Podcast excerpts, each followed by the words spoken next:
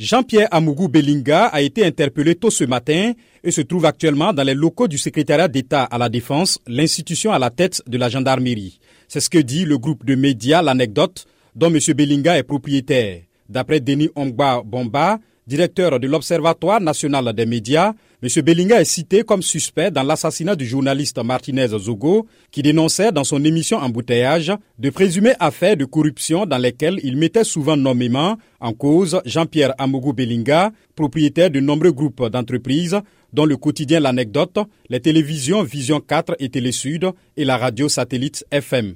Enlevé le 17 janvier dans la banlieue de Yaoundé, Arsène Salomon Mbani Zogo Di Martinez a été retrouvé mort cinq jours plus tard. Il était le directeur général de la radio privée Amplitude FM et animateur vedette de l'émission quotidienne Embouteillage dans laquelle il dénonçait l'affairisme et la corruption au Cameroun.